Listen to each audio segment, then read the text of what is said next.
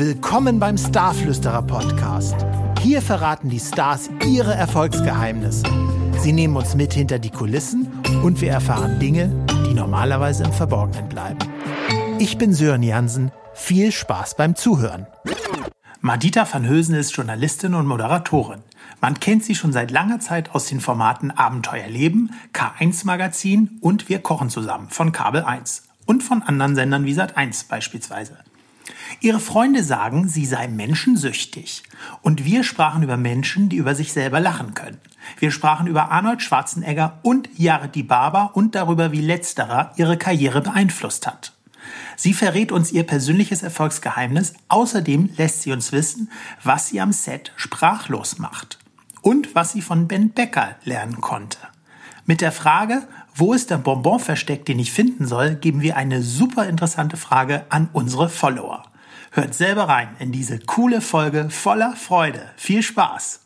Guten Morgen, Madita. Madita von Hösen, äh, live zugeschaltet aus Hamburg. Hallo, Madita. Guten Morgen, mein Lieber. Ich freue mich sehr, dass ich dabei sein darf. Ich bin schon ganz aufgeregt. ja, das kann ich mir vorstellen. Denn du bist der erste weibliche Gast in unserem Podcast, Folge 4 heute. Wir hatten ja schon drei bekannte Herren. Ähm, aber bevor wir starten, erzähl uns doch mal ein bisschen über dich. Einige Zuhörer kennen dich vielleicht nicht. Äh, äh, auf einigen Sendern bist du weltbekannt. In Hamburg kennt dich jedes Kind. Da kannst du, glaube ich, also da bist du ja äh, auch ein gefundenes Fressen für die Paparazzi. Aber erzähl doch mal ein bisschen, um dich kurz vorzustellen. Also, ich bin die Madita, ich bin Moderatorin bei Kabel 1 und Sat 1 unter anderem und habe auch so meinem, ne, mein eigenes Format sozusagen bei Instagram und YouTube und bin, wie ich glaube, zumindest dass andere Menschen das immer über mich sagen, ein sehr herzliches, offenes, lustiges Persönchen. Sehr schön. Ja, so denke ich auch, denn ähm, ich verfolge dich ja nun auch schon seit einiger Zeit auf Social Media verstärkt und wir kennen uns auch aus Hamburg. Aber Bevor wir uns kennenlernten, ähm, stelle ich immer gerne die Frage, wie fing deine Karriere überhaupt an? Also gab es da irgendwo gewisse Vorbilder, wo du gesagt hast, hey, ähm, die finde ich oder den finde ich cool und ähm, vielleicht hat dich irgendeiner geprägt und äh, vielleicht ähm, ja gab es andere Moderatoren oder Journalisten, wo du gesagt hast, hey, was der und was die macht, das will, möchte ich auch machen oder wie war das bei dir? Wie fing das Ganze an? Also tatsächlich fing das Ganze schon sehr, sehr früh an. Eigentlich wusste ich schon in meiner Kindheit oder frühen Jugend, dass ich Moderatorin werde. Und nicht, dass ich das mal werden will, sondern dass ich das werde. Wie kam und dafür habe ich eigentlich auch sehr viel getan. Also ja, das, ich, das war wirklich, ich würde das wirklich einen inneren Ruf nennen. Also man, ich glaube, es gibt einfach Menschen, die ja schon, wenn sie sehr, sehr klein sind, wissen, was sie werden wollen. Das ist vielleicht eben nicht Moderatorin, bei anderen ist das vielleicht Automechaniker oder Krankenschwester oder irgendwas anderes. Aber ich wusste im Inneren immer, ich werde mal zum Fernsehen gehen. Und es war, ich kann das auch nicht direkt erklären, weil das natürlich niemand wirklich äh, ernst genommen hat. Also eigentlich keiner außer mir selbst. Und dann habe ich irgendwann, gab es mit 14 Mal das erste MTV-Casting. Ja, für alle da draußen, die nicht mehr wissen, was Viva und MTV ist, das sind auch Fernsehsender, Musiksender. Ja, genau. Und das war in den, in den 90ern und so war das ziemlich cool. Und da war ich, ja, ich glaube 13 oder 14 und das war bei Karstadt in Hamburg, ja, in der Mönckebergstraße. Da wurde gecastet. Da waren auch so ähm, ich, ich meine auch Colin Fernandes und so gesehen zu haben. Das war wirklich so die ganz große Welle, wo das so aufkam.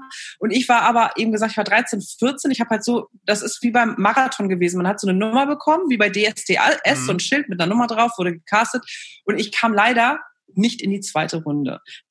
Ich schiebe das seitdem auf mein Alter. Ich war bestimmt fantastisch gut. Absolut, die haben dich gleich aussortiert, weil du zu jung warst wahrscheinlich. Genau, das rede ich mir zumindest immer noch ein. Ich glaube, vielleicht, wahrscheinlich war ich auch noch nicht so gut, aber ich war auch einfach sehr, sehr jung. Und da war es für mich das erste Mal so ein, so ein Schlag ins Gesicht, weil ich hatte mir das ja fest vorgenommen, schon viele Jahre. Und dann dachte ich so, hä? Aber wenn das jetzt nicht geklappt hat, was mache ich denn dann? Das ist ja mein Lebenstraum schlechthin so. Und dann habe ich das erste Mal darüber angefangen, überhaupt darüber nachzudenken, was könnte ich denn sonst machen?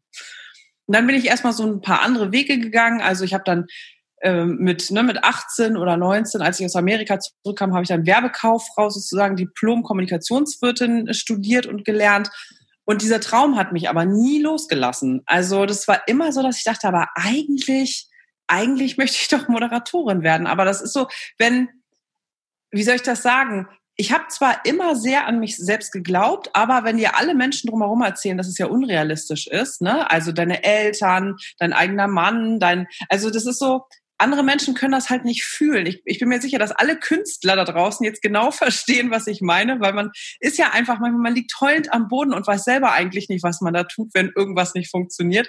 Und dann ist man wieder auf dieser super hohen Welle, wo man denkt, ich wusste doch die ganze Zeit, dass das klappt. Absolut. Und so, ja. so ja, und so war das dann. Und dann habe ich eigentlich tatsächlich sehr spät, ehrlich gesagt, in einer absoluten Lebenskrise mit 26 nach meiner Hochzeit, da habe ich das dann nochmal in Angriff genommen und bin Moderatorin geworden. Da hat das Klasse. dann alles geklappt. Mit sehr viel Arbeit zwar und sehr viel Herzblut, aber das ist ja, das kennen ja alle da draußen. Das ist, ist sagen wir so, es fällt ja nicht vom Himmel, ne? Leider. Nee.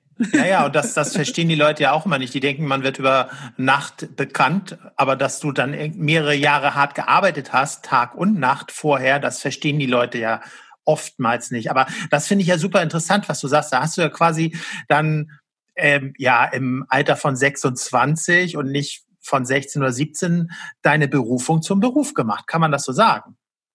Ja, das kann man tatsächlich so sagen. Also ich habe schön ich habe tatsächlich nie irgendwas Schöneres machen dürfen. Also es ist für mich seitdem so, dass es, ich, dass ich wirklich weiß, wenn Menschen halt sagen, ja, ich habe wirklich meinen Traumjob gefunden. Mhm. So ist das auch für mich. Also ich kann mich für sehr viele Sachen begeistern.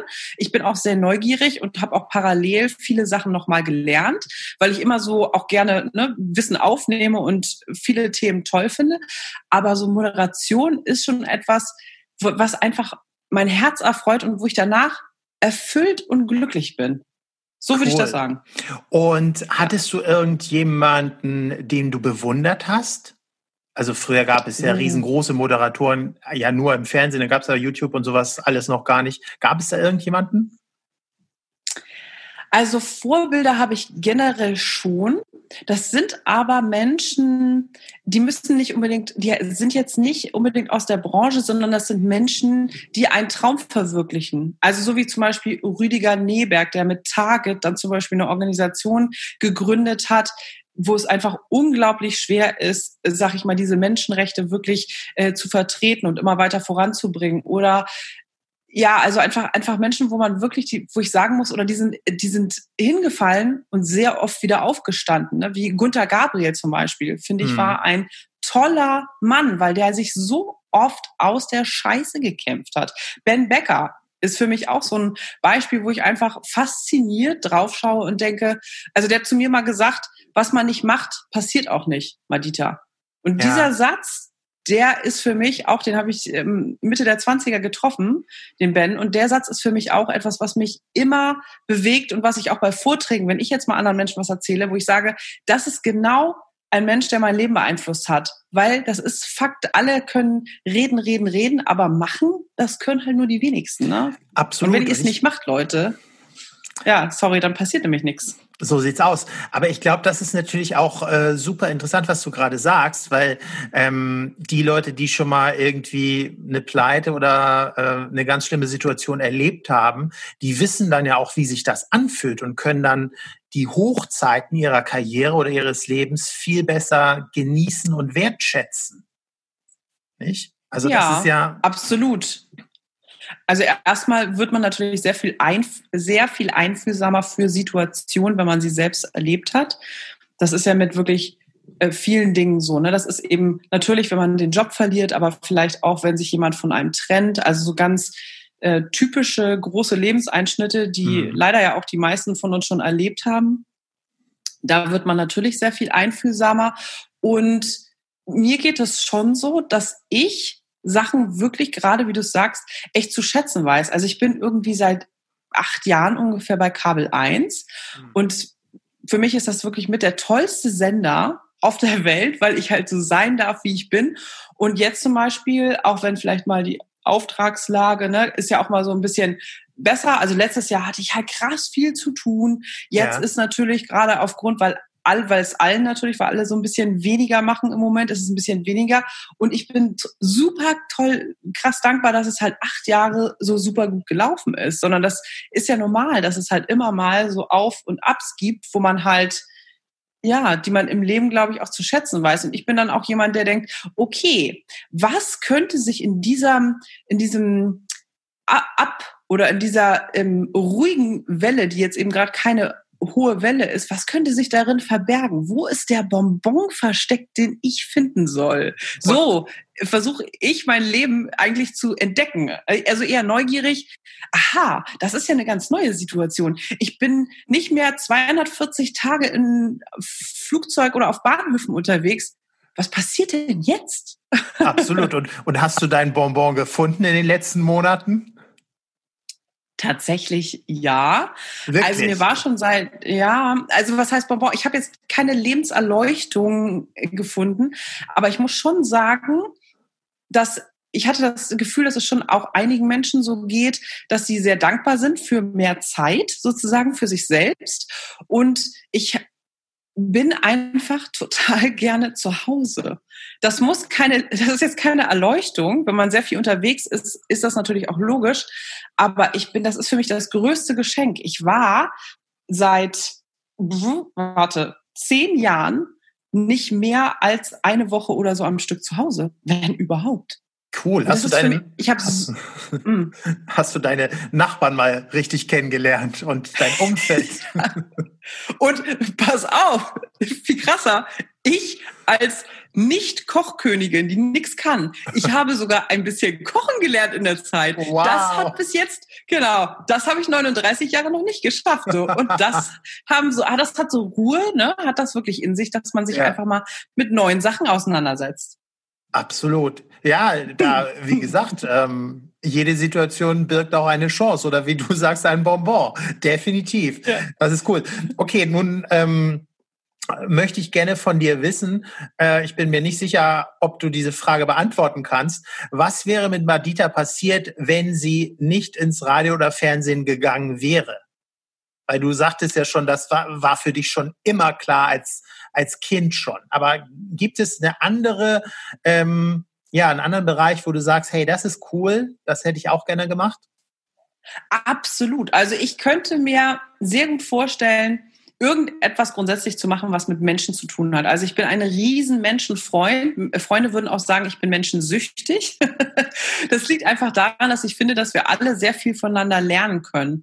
Ich überlege mir ganz oft, ehrlich gesagt, was ich sonst auch mal, was ich halt mal machen könnte. Ne? Vielleicht auch, wenn ich mehr in Hamburg arbeiten würde. Und ich glaube, es wäre auf jeden Fall ein Beruf mit Menschen. Ich würde es aber auch schön finden, wenn es eben ein Beruf wäre, der nachhaltig wäre, also der wirklich gut zu mir passt, der was Soziales hätte, wirklich tatsächlich wie Pfleger oder Pflegerin. Ich könnte mir aber auch vorstellen, ich kann, also ich bin zum Beispiel auch zufrieden, wenn ich einfach im Klamottenladen arbeite. Also kein mhm. Witz. Hauptsache, ich weiß nicht jede Sekunde, was passiert und es sind irgendwie Menschen um mich rum und es gibt immer neue Situationen. Also ich kann mich sehr schnell für Menschen und auch Jobs begeistern. Ich habe auch super viele Jobs schon gemacht. Das, das glaubt man gar nicht. Von Versicherungskauffrau in einer Mathematikabteilung Echt? bis hin eben ne, zu Trauerbegleiterin oder auch ähm, Trainerin, also Trainerin, Sporttrainerin und so weiter. Mhm. Ich habe ja alles schon gemacht. Super. Klasse. Ähm, was haben, okay, wir hatten es ja schon angesprochen, äh, die Situation ist ja ein bisschen anders und einige Jobs sind weggebrochen oder die Leute machen weniger. Äh, was haben wir denn von dir in diesem Jahr noch zu erwarten, beziehungsweise auch vorausblickend auf 2021? Magst du mal einen kleinen mm. Aus, Ausblick geben, wenn du schon darüber sprechen darfst? also tatsächlich moderiere ich ja immer noch oder bin sehr viel als Reporterin für das K1-Magazin und für Abenteuer Leben unterwegs auf, bei Kabel 1. Dann mache ich gerade aber die verschiedensten Instagram-Sachen, habe tatsächlich irgendwie merkwürdigerweise, obwohl ich mich lange dagegen gewehrt habe, habe ich TikTok für mich entdeckt. und muss sagen, das ist so ein Quatsch, ne? Aber es ist so, ich muss auch sagen, wenn es halt Spaß macht und lustig ist, ja, sorry, warum denn nicht? Dann, dann, warum nicht? Und es ist so abgefahren, weil es die Leute so erheitert. Also ich bin auch kein Freund davon, Müll zu produzieren. Ne? Also ich mhm. finde auch, ich gucke mir auch nur Sachen an, wo ich denke, was bringt mir das jetzt? Aber wenn ich Leuten halt eine Freude machen kann, und das ist, glaube ich, das liegt irgendwie meiner Natur, weil ich irgendwie so ein lustiges Gesicht habe oder keine Ahnung was, dass die Leute einfach, die, ich habe Menschen wirklich jeden Tag, die mir schreiben, dass sie sich einfach über das, über den Post so freuen, weil das ihren Tag erheitert. Die warten und freuen sich darauf. Wo ich echt denke, das gibt mir wiederum Freude. Und das ist ja was ganz Egoistisches. Ich verschenke irgendwas Nettes, Lustiges, Schönes und dann kriege ich halt auch was Nettes, Schönes, Lustiges, irgendeine Reaktion zurück. Das ist natürlich schön. Absolut. Da hast du gerade jetzt schon komplett vorgegriffen, weil mir geht es ja auch so. Immer wenn ich Instagram anmache und ich sehe dich, dann gucke ich bis zum Schluss. Und wenn das dann ein langes Video ist, oh, dann muss ich erstmal eine Pause machen, weil es so cool ist und so lebensbejahend und so bunt und teilweise auch schrill, dass ich denke, das ist aber mal verdammt cool. Also TikTok bin ich jetzt ja nicht hundertprozentig äh, involviert, aber äh, sehe ich natürlich auch. Aber auch selbst Instagram und YouTube, Facebook. Also echt cool, was du machst. Kann ich auch nur jedem empfehlen, da mal reinzuschauen, um sich quasi eine ja, Portion Freude abzuholen, jeden Tag oder jeden zweiten Tag. Oh, oder danke. Immer, ja, das ist also, hast du ja nicht immer, weil die meisten, die sind ja, gehen, oder viele gehen ja zum Lachen in den Keller und sind äh, nur lustig, wenn die professionelle Kamera in Anführungszeichen angeht und wenn sie arbeiten müssen, ja. Und das ist ja bei dir irgendwie Aber das, ganz anders.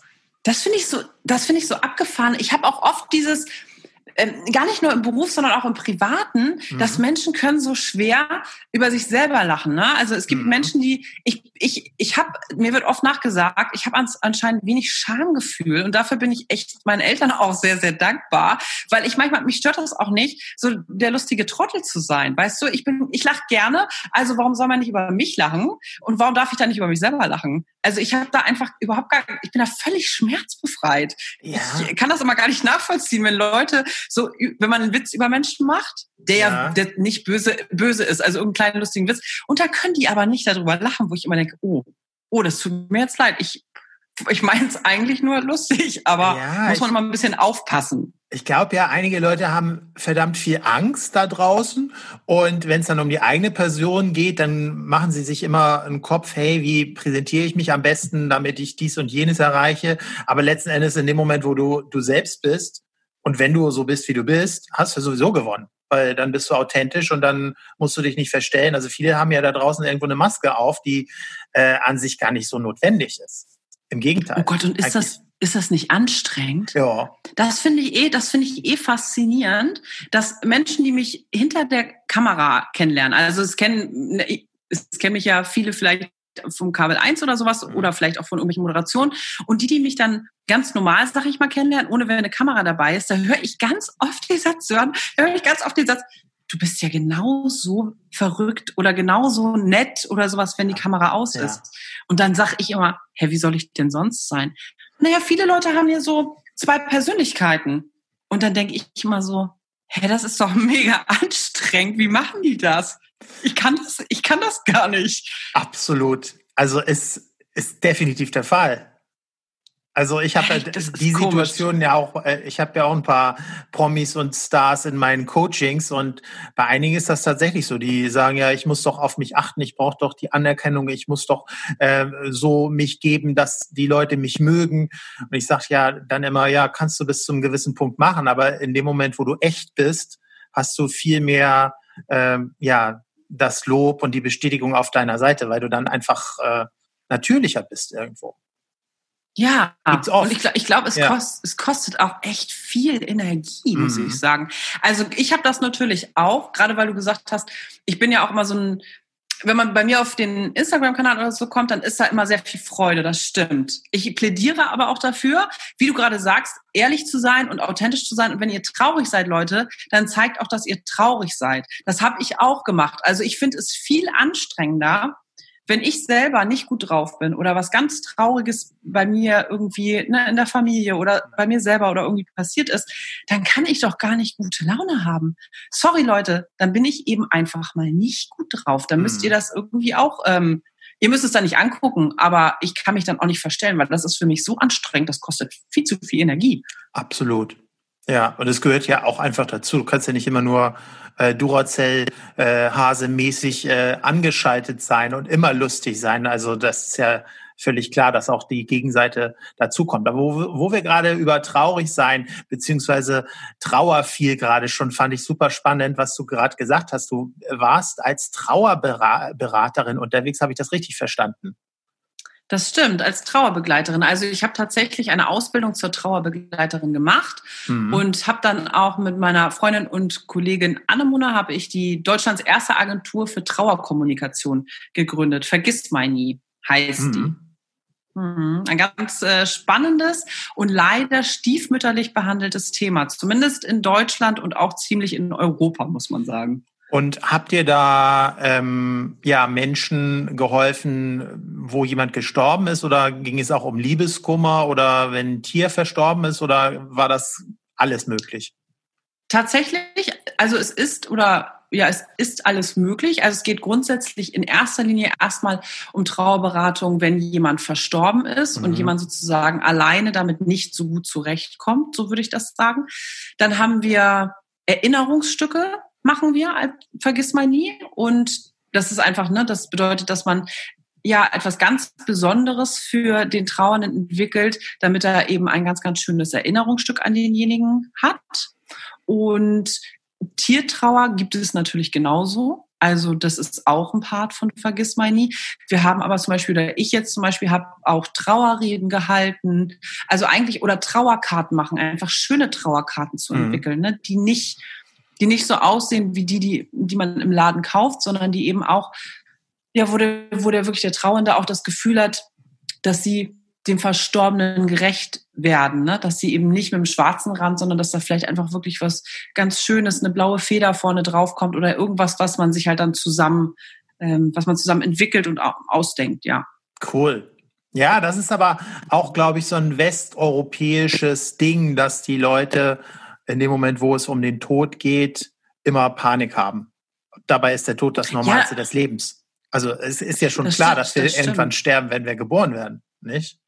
Das ist richtig. Aber die, Men die Menschen haben Angst, ja. weil sie es nicht erleben. Das ist halt, ja. ne, früher war das halt ganz normal, dass man im Dorf oder so hat man gesehen, alle leben zusammen. Die Omi, ich nehme jetzt ein wirklich ganz, ganz mhm. normales Beispiel, die Omi wird immer älter und älter und irgendwann verstirbt die Omi und auch die Enkelkinder und so dürfen halt nochmal gucken gehen, sie anfassen. Sie erleben sogar vielleicht, ne, ah, okay, Omi ist jetzt kalt geworden oder wie auch immer. Also das, die verarbeiten das alles als normal. Ja. Und jetzt ist es halt so, dass Kinder ganz oft noch nicht mal mehr mit zur Beerdigung genommen werden, weil sie sollen das Schlimme nicht erleben. Also wir mhm. hatten wirklich ähm, ähm, Klienten, die waren, ich sage jetzt wirklich mal als Beispiel, und das stimmt, die waren 65, 70 Jahre alt und haben ihre eigene Mutter verloren. Und es war ein Weltuntergang, weil die bis sie, weil sie selber bis sie 60 waren oder so, nie auf einer Beerdigung waren. Die haben das gar nicht, das war für die einfach so surreal, dass das, das wurde gar nicht verkraftet, weil sie es einfach nie gemacht haben. Krass. Und das ist natürlich, also glaube ich zumindest, ähm, nicht der optimale Weg. Für mich ist das nicht der optimale Weg. Ich versuche mich halt vor, ich habe genauso viel Angst wie alle anderen. So ist das mhm. nicht und ich weiß auch nicht mehr als alle anderen. Ich habe mich nur sehr viele Jahre intensiver damit beschäftigt und mir nimmt das etwas von der Angst. Mich beruhigt das zum Beispiel zu wissen, wie jemand bestattet wird. Also ich habe dann auch beim Bestatter gearbeitet und sowas. Mir gibt es eine gewisse innere Ruhe, weil es den Schrecken nimmt und es ist überhaupt nichts Schlimmes und es ist überhaupt nicht komisch und es ist auch nicht gruselig, sondern es hat auch etwas sehr Intensives und richtig Schönes Emotionales. Sehr gute Worte. Also stimme ich dir tausendprozentig zu. Ist echt wichtig, sich mit dem Thema auseinanderzusetzen. Ähm, jetzt geht's mal wieder ähm, in die lustige Sache, ein Gegensatz. Und zwar, ähm, kannst du erinnern, wenn du sagst, du bist jetzt schon so viele Jahre bei Kabel 1 oder vielleicht auch ähm, bei anderen Sendern oder Drehs gewesen, gab es irgendwo eine sehr skurrile Geschichte, wo du sagst, hey, das war die komischste Situation ähm, an einem Set, wo ich jemals gewesen bin. Gibt es so etwas?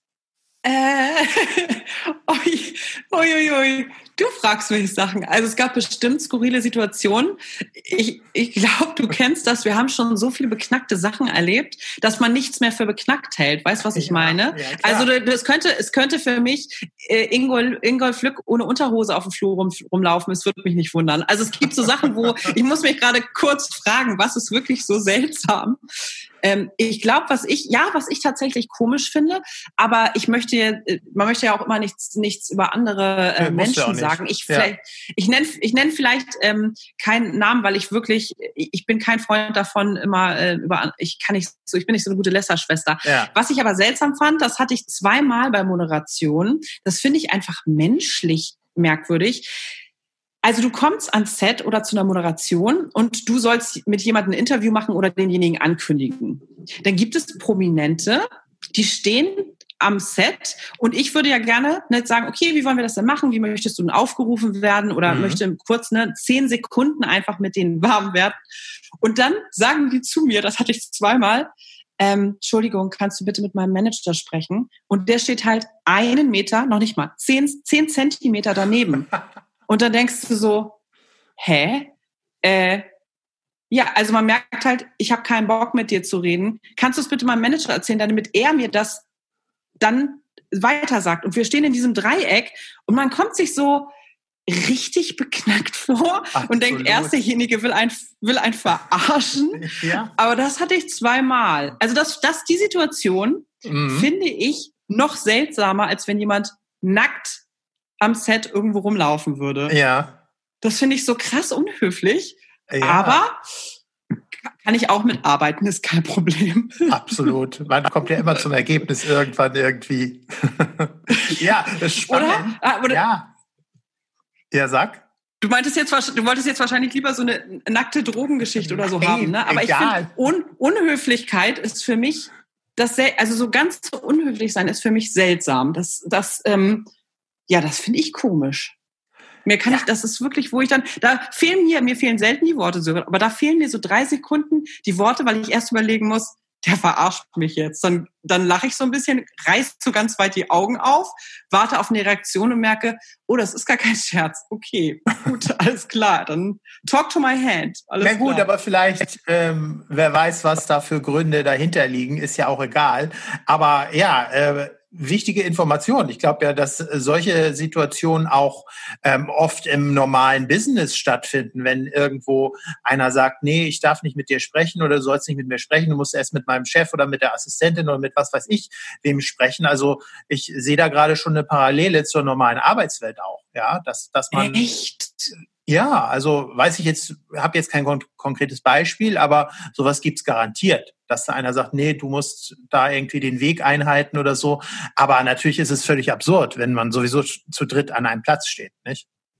Ja, das stimmt. Also ich, ja. ich verstehe das natürlich, wie du sagst, wenn man vorher was abfragt oder vielleicht auch erstmal jemanden anfragt. Das ist ja, ja klar, dass man dann erst den Manager. Aber wenn man quasi schon auf der Bühne steht und dann, das ist so, das ist so ganz komisch. Das ist für mich ja. so, Okay. Vor allem, naja, aber das, das, mir fällt vielleicht noch gleich eine skurrile Geschichte ein. Das könnte vielleicht mit, mit Nacktheit und irgendwelchen.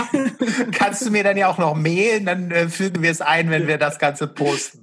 Ähm, ja. Erzähl mir mal, was würdest du jetzt einem jungen Menschen raten, der Moderatorin oder Moderator werden möchte in der aktuellen Zeit, der jetzt, also heute in 2020 startet? Was muss der mitbringen? Du hast ja nun schon einige Jahre hinter dir und was sollte er vielleicht nicht können oder nicht mitbringen müssen? Also ich glaube, das Wichtigste, tatsächlich egal, ob das jetzt vor zehn Jahren war oder heute, ist, bleib an Ball und hör nicht auf die anderen. Also das ist, glaube ich, das mitwichtigste. Es ist, gewinnt nicht der oder es kommt nicht der zum Ziel, der unbedingt super gut ist oder fünf verschiedene Sprachen spricht oder so wie ich vielleicht irgendwie Kommunikationswissenschaften oder irgendwas studiert hat, es kommt der ans Ziel, der dran bleibt. Und zwar lange Leute, richtig lange. Es ist kein Jahr, es sind auch nicht fünf Jahre. Ich glaube, bis die ersten mich das erste Mal registriert haben, da waren wahrscheinlich schon zehn Jahre um und da habe ich das schon zehn Jahre gemacht. Mhm. Also ich hatte mal ein Gespräch nur ganz kurz, weil ich war ja auch mal irgendwann quasi junge Moderatorin und habe mich genau das Gleiche gefragt. Und dann habe ich netterweise, hat sich Jared Di Baba, auch ein äh, Moderator, den ihr vielleicht kennt ja. vom NDR, für mich Zeit genommen für ein Gespräch. Cooler Typ, ja. Und Genau, cooler Typ. Und der hat auch, der hat, der hat damals schon zu mir gesagt, Madita, egal wie viel Gas du gibst, ich kann dir sagen, ich kenne so viele Moderatoren, es wird im Schnitt zehn Jahre dauern. Mhm. Und da hab ich gelacht. Da war ich so, kennst du das, man so schön jung und naiv ist und denkt, ey, ich habe so viel Energie, ich mache 500 Sachen auf einmal und ich gebe alles, ne? Und da habe ich gelacht und meinte, sehr, ich schaffe das schneller. Ja. Und ich habe ich habe alles gegeben, was ich hatte. Ich habe so viel auch am Anfang ähm, umsonst moderiert. Ich habe so viel ähm, Power in Projekte gesteckt. Also ich habe ein eigenes Magazin gegründet, fünf Jahre, wo ich selber Prominente interviewt habe. Das habe ich gedruckt, das habe ich ins, Inter ins Internet gebracht, da hatte ich Videos gedreht. Wirklich. Und es hat trotzdem zehn Jahre gedauert. Ich habe nichts wirklich beschleunigt. Also es war, ich bin einfach am Ball geblieben, Leute. Und das ist, ich hatte Wochen und Tage, also ich habe zum Beispiel, das wissen glaube ich gar nicht so viele von mir, ich habe zehn Jahre lang Treppenhäuser gereinigt, weil ich nicht wusste manchmal, wie ich meine Miete zahlen sollte, weil mhm. die Jobs am Anfang nicht so viel Kohle bringen. Ja. Und das ist die Kunst, dass wenn du wirklich, wenn du dann auf die Fresse bekommst und heulend am Fußboden liegst, weil du nicht weißt, wie du deine Miete zahlen sollst, dass du dann trotzdem am Ball bleibst. Und weiter. Und, das, und weitermachst, genau. Das mhm. ist das wirklich Entscheidende. Und ich, ähm, da glaube ich gar nicht, dass das so ein Unterschied ist, ob das jetzt vor zehn Jahren war oder eben in der heutigen Zeit, ja. weil ich muss auch sagen, es wird ja nicht unbedingt einfacher. Wir werden so viele mehr Menschen und das Angebot, wir werden überschwemmt von eben Moderatoren, von Instagram-Stars oder ja. ne, eben auch im anderen, Absolut, ja. genau, auch im anderen Business. Also dadurch, dass es einfach viel mehr Menschen gibt, wollen viel mehr Menschen ähnliche Jobs machen und die, ähm, Konkurrenz die Ausdauer. Ja. Genau, die Konkurrenz wird immer härter und ich glaube, die Ausdauer ist immer noch mit der entscheidendste Faktor.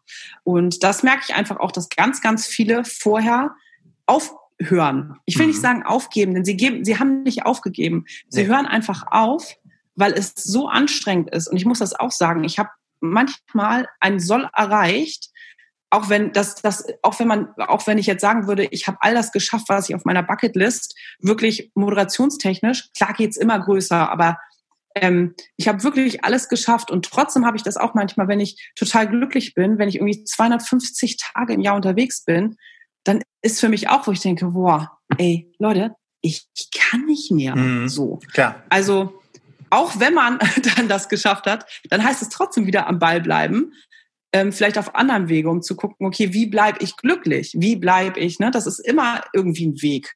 Oh, ja. Entschuldige, jetzt habe ich so viel geredet. Nein, das ist ja super, total interessant, dass auch jetzt nochmal, die Musiker haben das ja schon ansatzweise gesagt, aber jetzt das auch nochmal aus dem äh, Mund einer Moderatorin zu hören, das ist ja letzten Endes am Ball bleiben oder Marathon laufen, nenn es wie du es willst.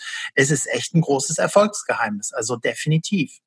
Aber du hattest jetzt mhm. gerade schon ähm, was Wichtiges gesagt, äh, wenn du zurückkommst, das, weil das ist hier meine nächste Frage. Also wie kommst du denn runter nach einem besonders harten Drehtag oder auch nach einer ganzen Drehphase, wo du fast Tag und Nacht arbeitest? Was machst du für dich, um irgendwo den Ausgleich zu bekommen? Also ich bin jemand, das ist so witzig, wenn ich das bei anderen Interviews dann höre, dann bin mhm. ich immer schon so, oh, gähn gelangweilt. Aber ja. sorry, Leute, ich muss es jetzt leider auch sagen. Ich bin jemand, der viel meditiert und viel Sport macht. Und das liegt an der Luxussituation, dass wir jetzt irgendwie noch keine Kinder haben oder ne, also Menschen, die glaube ich irgendwie drei Kinder haben, die haben andere ähm, Sorgen in Anführungszeichen. Ja. Aber ich kann mir das leisten, dass ich dann wirklich nach einer stressigen Phase ähm, wieder jeden Tag Sport, jeden Tag meditieren. Und das dauert aber dann auch ein paar Tage. Also ich bin nicht jemand, der sofort, wenn er zur Haustür reinkommt, umschalten kann. Okay. Das ist, das ist schon, ähm, das dauert ein bisschen. Ja. Und meditierst du denn auch, wenn du Drehtage hast, dass du dann sagst, ey, ich stehe mal eine halbe Stunde früher auf oder so? Ja, also ja und nein. Ich muss gestehen, ich stehe dann zehn Minuten auf und bin voll stolz, wenn ich diese zehn Minuten schaffe. Weil ich dann schon zu, auf, zu aufgekratzt bin, obwohl ja. ich es dann eigentlich am nötigsten habe. Ne? Ja. Muss ja, man cool. ja ganz ehrlich sagen. Ja, super. Malita, wir sind fast am Ende. Ähm, Zwei Fragen noch.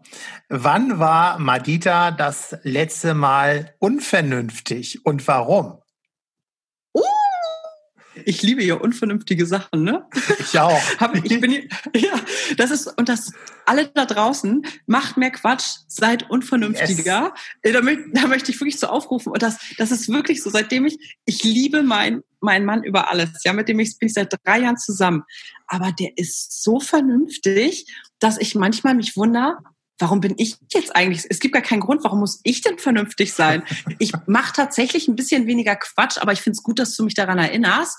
Also ähm, ich würde es nicht unvernünftig nennen, aber ich bin schon so jemand, der wenn mir das so in den Sinn kommt und ich meine verrückten fünf Minuten habe, wie so ein, wie so ein, weiß ich nicht, wie so ein zappeliger Hund, dann renne ich auch einfach mal hier nackt durch die Wohnung, mache irgendeine Musik an und ja. ähm, tanz dazu. Ne? Das, also unvernünftig würde ich das jetzt nicht nennen, aber und ich fahre leider, und das macht bitte nicht nach da draußen, ihr Lieben, ich fahre immer zu schnell Auto. Ich oh. fahre super gerne Auto und bin so eine kleine Rallye-Fahrerin und habe viele, viele Blitzer. Äh, ja. Oh, ja. Das ist total unvernünftig und nicht gut. Aber kennst du, ich mag dieses Geräusch, wenn es, ich fühle mich dann irgendwie wie so, wie, ah, ich fühle mich wie ein anderer Mensch, wenn ich ins Auto einsteige. Es ist dieses Gefühl von Power, äh, PS und Schalten. Und weißt, weißt du, mein kleiner, zehn Jahre alter Ford K mit 50 PS gibt das voll her. Ja, du, du, du, bist ja auch einfach energiegeladen und die muss ja dann irgendwie raus. Ne? Und wenn gerade so. keine Kamera da ist oder keine Leute, keine Menschen, wenn du alleine im Auto sitzt, dann muss auch da die Energie raus, oder? Ja. ist doch cool. So, ähm, erstmal vielen Dank für das Interview, ähm, Madita. Ich, ich danke ein, dir. Sehr, sehr gerne. Ich habe, es hat großen Spaß gebracht. Ja, ich auch. Ich könnte Stunden so, weil du merkst du schon, ich bin jetzt richtig, richtig aufgeheitert hier Machen durch wir nochmal. Ja. Teil zwei. Genau, definitiv. Sag mir mal, hast du für unsere Hörer einen Tipp äh, für ähm, ein spezielles Lieblingsbuch oder einen Lieblingsfilm oder einen Lieblingsanderen Podcast, was du oder den du empfehlen kannst? Muss jetzt nicht ähm, ja was ganz äh, Wissenschaftliches sein, kann Unterhaltung sein, kann aber auch ein Sachthema sein. Was äh, gibt es irgendetwas, wo du sagst, hey, das finde ich cool, das das müssen wir mal mehr in die Welt bringen? Also ich bin ein absoluter Fan von Biografien, sei das mhm. jetzt bei Büchern oder auch bei Filmen.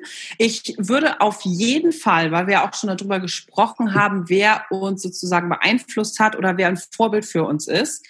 Ich möchte wirklich, und ich muss jetzt selber lachen, aber es ist kein Witz, ich bin Arnold Schwarzenegger-Fan und zwar sehr großer. Und ich würde euch sehr gerne die Biografie Recall ans Herz legen, weil der Mann nicht nur unglaublich schlau ist, der hat sich so den Arsch aufgearbeitet, äh, wirklich für das, was er da jetzt erreicht hat. Und der ist, der ist einfach so schlau und so ein cooler Mann. Also das zum Beispiel, das ist für mich ein Vorbild. Und das Buch ist richtig gut. Cool. Der steht auch ja. unter uns gesagt auch noch bei, mein, bei mir auf der Bucketlist für den Podcast. Irgendwann kommt Ja, das kann vielleicht. ich verstehen. Oder? Weil der ist ja Und der so, ja, der ist ja so fantastisch. Das wäre natürlich, hat. ja. Und dann und geht der, der hat zum, ja, mir sag. Entschuldige, nee, der hat auch den Tipp, das finde ich ganz, ganz spannend, weil alle mal fragen, alle fragen ihn immer, haben ihn immer gefragt, was ist denn dein Plan B? Arnold Schwarzenegger sagt, man hat keinen Plan B. Das ist nämlich das Erfolgsgeheimnis sozusagen. Ganz, ganz spannend, ja. Super. Das sind doch schöne Worte, um unseren kleinen Talk zu beenden. Ähm, vielen Dank, Madita. Viele Grüße nach Hamburg. Und ich freue mich auf ein Wiedersehen irgendwann in Berlin oder in Hamburg oder sonst wo. Vielleicht wieder spontan auf der Straße wie neulich. Das wäre schön. Ich wollte ja. gerade sagen, wie Arnold Schwarzenegger, ich komme wieder. Sehr gut. I'll be back. Vielen Dank, Madita. Dankeschön. Tschüss. Danke. Tschüss. Das war der Starflüsterer Podcast. Vielen Dank fürs Zuhören. Weitere Informationen bekommst du auf starflüsterer.com. Alles Liebe, alles Gute, dein Sören Jansen. Übrigens, wir sehen uns live auf der Bühne am 30. Oktober in Hamburg beim Personality Late Night Festival im Stage Club. Ich freue mich auf dich. Ciao.